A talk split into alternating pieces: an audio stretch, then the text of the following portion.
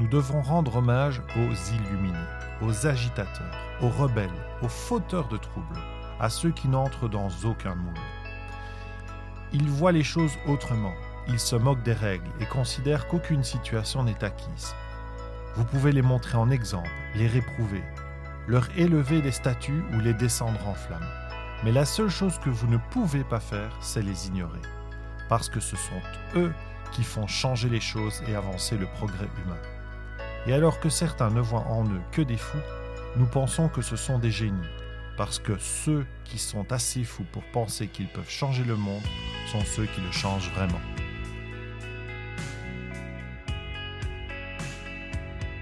Alors que pensez-vous de ce texte? Pas mal, hein? C'est le texte de la campagne de Apple en 1997-1997 qui avait comme sujet principal penser différemment, think different. Hein, avec mon super accent anglais.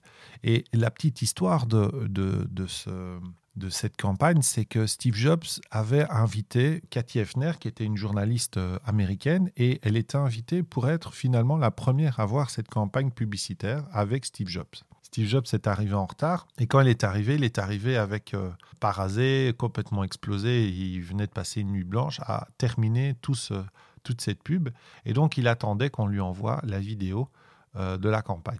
La vidéo est arrivée, il l'a lancée et ce que relate la journaliste, c'est qu'en fait Steve Jobs a pleuré. Il a véritablement pleuré, il s'est effondré parce qu'il était euh, sous l'émotion de, voir euh, ben, le travail finalement clôturé et fini de, sa pensée, de sa vision qu'il avait du monde, du monde informatique finalement et surtout de sa société.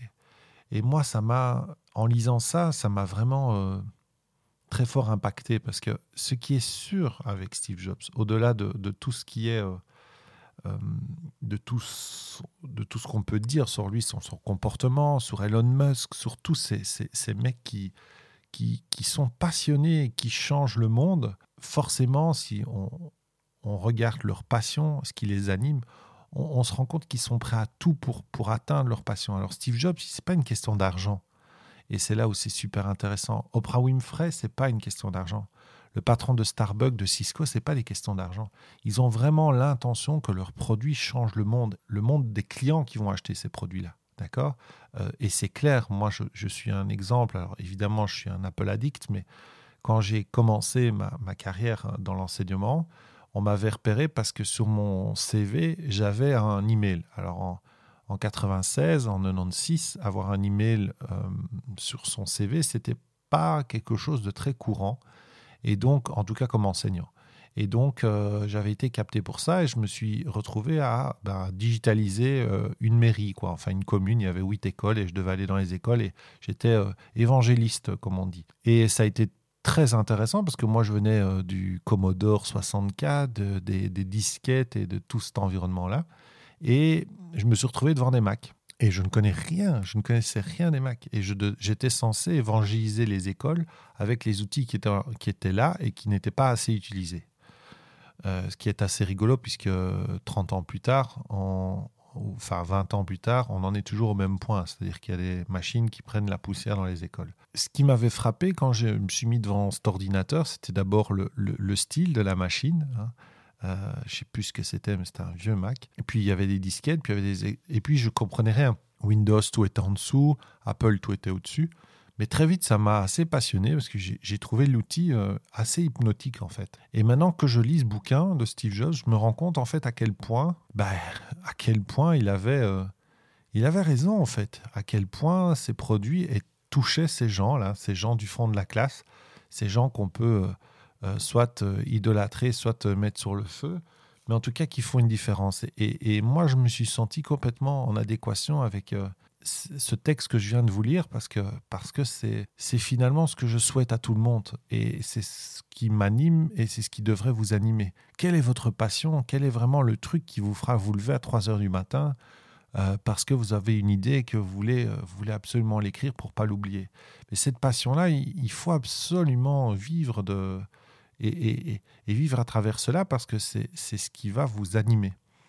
quand on regarde tous les entrepreneurs euh, qui ont réussi, ils sont tous là-dedans, tous, tous, tous là-dedans. Ils parlent de passion. Euh, par exemple, le patron de Starbucks, quand vous regardez une interview du patron de Starbucks, il parle quasi jamais de café en fait.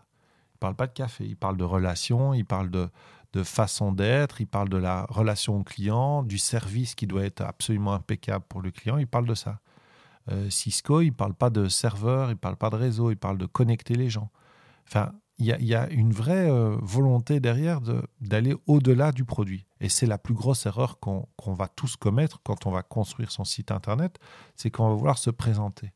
Et on va oublier que, en fait, les gens, ils viennent juste par, pour leur propre intérêt. Quel est l'intérêt des gens? Euh, C'est ce que je disais, par exemple, Steve Jobs pour un, un iPod l'iPod, ce n'est pas une machine technologique qui peut, qui peut mettre 3 ou 4 000 euh, morceaux à l'époque. C'est surtout la possibilité de connecter les gens de nouveau avec la musique et de faire en sorte que la musique soit dans leur poche et avec un objet qui leur permet de le faire.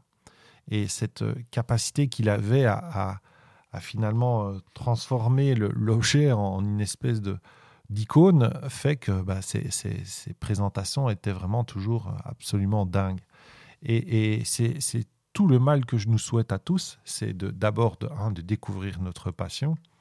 Et une fois que nous avons découvert notre passion, mettre tout en place pour, ben, pour la vivre et pour vivre de cette passion. Et que cette passion nous fasse vivre. Ça va dans les deux sens. La formule magique, elle n'est pas simple à trouver, elle prendra du temps, mais c'est voilà, c'est tout le mal que je vous souhaite. Et, et je pense que vous devriez réécouter le début du podcast. Je ne mets pas le générique exprès et, réécouter de temps en temps ces, phrases et la façon dont il présentait euh, sa marque. Parce que vraiment, là, il avait, touché le, le, Saint Graal, en fait. Il avait vraiment compris comment il allait faire pour impacter durablement les gens euh, qui se retrouvent non pas dans le produit, mais dans la philosophie du produit. Voilà, c'était David pour le Chaman Digital. Je vous dis à bientôt. Ciao.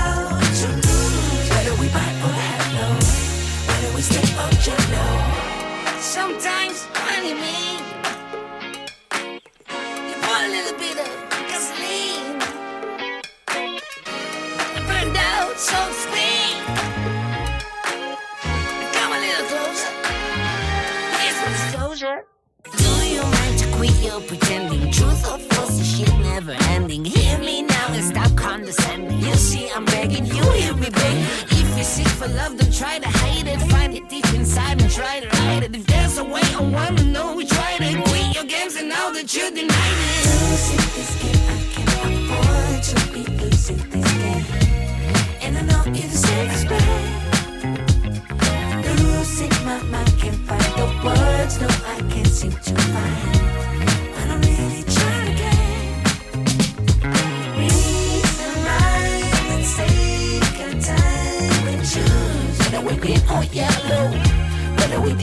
Hello.